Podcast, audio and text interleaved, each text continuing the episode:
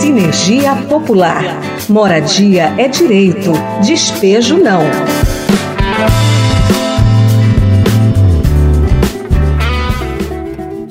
Pandemia da Covid-19 trouxe para a sociedade inúmeros desafios, alguns deles referentes às relações de trabalho e à flexibilidade dos direitos e garantias trabalhistas. Nas últimas semanas, por exemplo, foi aprovada na Câmara dos Deputados a nova reforma trabalhista, que pode tirar férias, fundos de garantia por tempo de serviço FGTS, 13º salários e outros direitos. A reforma segue agora para o Senado Federal para ser aprovada ou não. Essas mudanças refletem fortemente na classe trabalhadora, principalmente nas das mulheres, que são maioria na informalidade nos empregos precarizados, sem garantia ou direitos trabalhistas assegurados. Eduardo Serra, procurador do Ministério Público do Trabalho em Santarém, no oeste do Pará, afirma que durante a pandemia houve alto índice do desemprego, o que causou o aumento de trabalhos informais. Além dessas questões de direito do trabalho, a importância da pessoa ter um contrato formal de trabalho é que isso garante uma aposentadoria no futuro, porque a pessoa tem um vínculo garantido,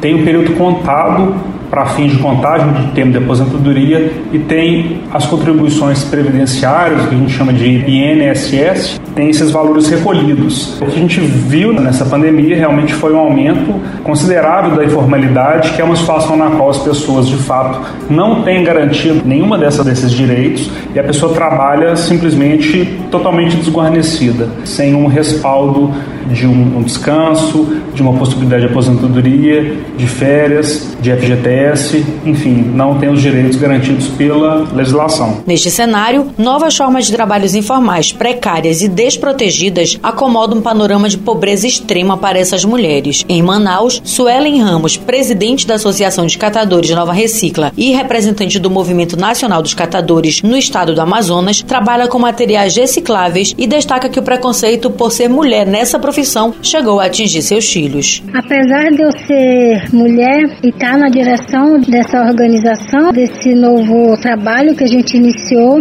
a gente sofre muito preconceito por ser mulher. Então, muitas das vezes, os meus filhos eram agredidos né, por palavras, ser filha de lixeira, filha de rasga-saco, de mendiga. Então, por várias vezes, eu chegava da coleta, chorava mesmo, porque era uma alternativa que a gente tinha de trabalho. Suelen reforça ainda que encontrou na reciclagem uma fonte de renda extra para ajudar a suprir as necessidades de sua casa. Eu iniciei o trabalho de catação né, pelas ruas de Manaus, juntamente com os meus pais. Foi uma forma, uma alternativa que nós encontramos para suprir nossas necessidades. Eu tenho três filhos. Na época, minha filha tinha oito anos e eu engravidei do segundo filho e logo em seguida mais o, o outro caçula, né? Aí veio as dificuldades.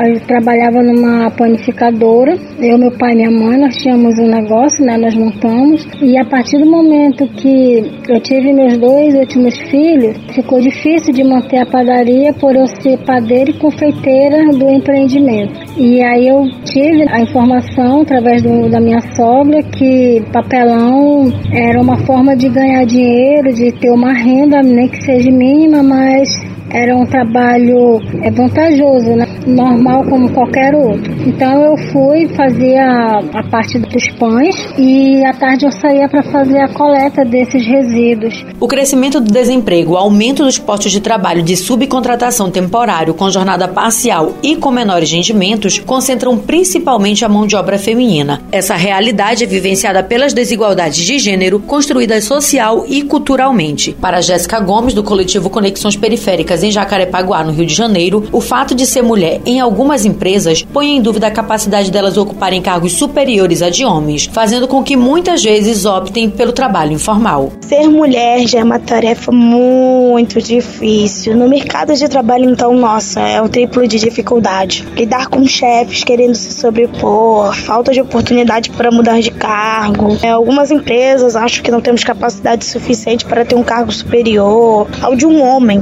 no caso que a maioria dos cargos maiores quem ocupa são são os homens. E a mudança na vida das mulheres é optar pelo trabalho informal, para não ter que passar pelos desaforos, abusos. As mulheres compõem a maior parte dos desfavorecidos do mundo e são também as maiores vítimas da precarização das políticas públicas. Jéssica associa essa precarização à falta de oportunidades. A falta de oportunidade é um dos fatores nessa questão da precarização das políticas públicas. A gente não tem oportunidade de criar um currículo correto, da forma correta. A gente não tem oportunidade para fazer um curso preparatório para entrar no mercado de trabalho. A gente não tem oportunidade de ter uma creche com um horário extenso para que as mulheres possam trabalhar com consciência tranquila de que seus filhos estão sendo alimentados, de que estão estudando, de que estão aprendendo, enquanto ela está é, atrás do seu ganha-pão. É muito complicado porque a gente para para pensar e se não fosse as ONGs, os grupos